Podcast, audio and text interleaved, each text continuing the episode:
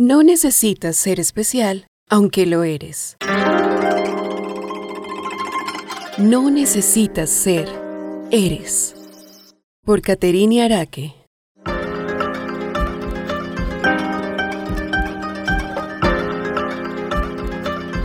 ¿Has escuchado la famosa frase, no tengo plata ni oro, pero de lo que tengo te doy? Estoy segura que sí. Y en tu imaginación viene la vieja escena de las películas clásicas de Semana Santa, donde hay dos ancianos vestidos con túnicas enfrente de una sinagoga. Por limosna para un pobre. Por favor, ¿pueden darme algo? Lo que sea. Míranos. Oh, sí. Gracias, señor. No tengo plata ni oro, Ah, pero lo que tengo, te lo doy. En el nombre de Jesucristo de Nazaret, levántate y anda. Y como por arte de magia, o por fe mejor, ven la realización de un milagro. Genial, pero no te imaginas lo actualizada que está la palabra de Dios, pues es para siempre. Entonces Pedro tomó al hombre lisiado de la mano derecha y lo ayudó a levantarse, y mientras lo hacía, al instante los pies y los tobillos del hombre fueron sanados y fortalecidos. Hechos 3:7 ¿Lo viste?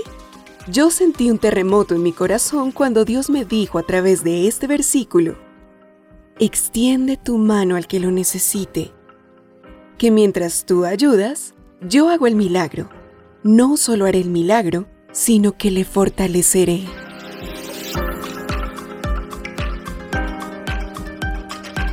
La escena ahora es actual, porque es el hoy, donde no necesitas ser un anciano de hace más de dos mil años. Cuando tú, tal cual eres, hablas de Jesús y todo lo que Él ha hecho, viene lo mejor.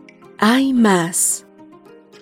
Luego del milagro donde un lisiado se paró a saltar como un loco alabando a Dios, los religiosos de la época llevaron presos a Pedro y a Juan, que aunque eran ancianos, asombraron por el valor con el que hablaban y afirmaban que solo Jesús había hecho el milagro. En ningún otro hay salvación. Hechos 4:12. Sin embargo, como siempre, esas autoridades del mundo buscaban argumentos para condenarlos, pero esta vez, no como siempre, no encontraron nada en su contra. Los miembros del concilio se quedaron asombrados porque veían que eran hombres comunes, sin ninguna preparación especial. También los identificaron como hombres que habían estado con Jesús.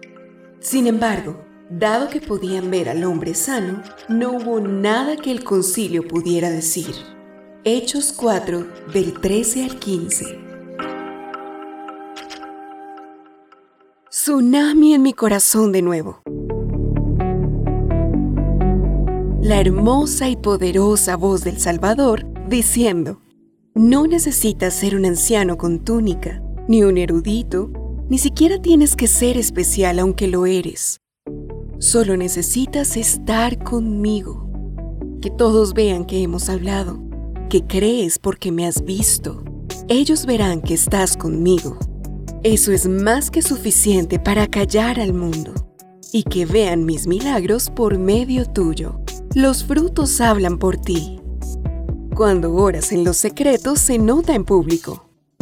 Estar cerca de Dios y hablar de Él te da la autoridad para extender tu mano al que lo necesite y que seas el medio donde el Señor muestre su gloria. Los milagros no solo son la sanación de la enfermedad. Los milagros son todos esos detalles donde haces que la vida de otra persona sonría y se fortalezca.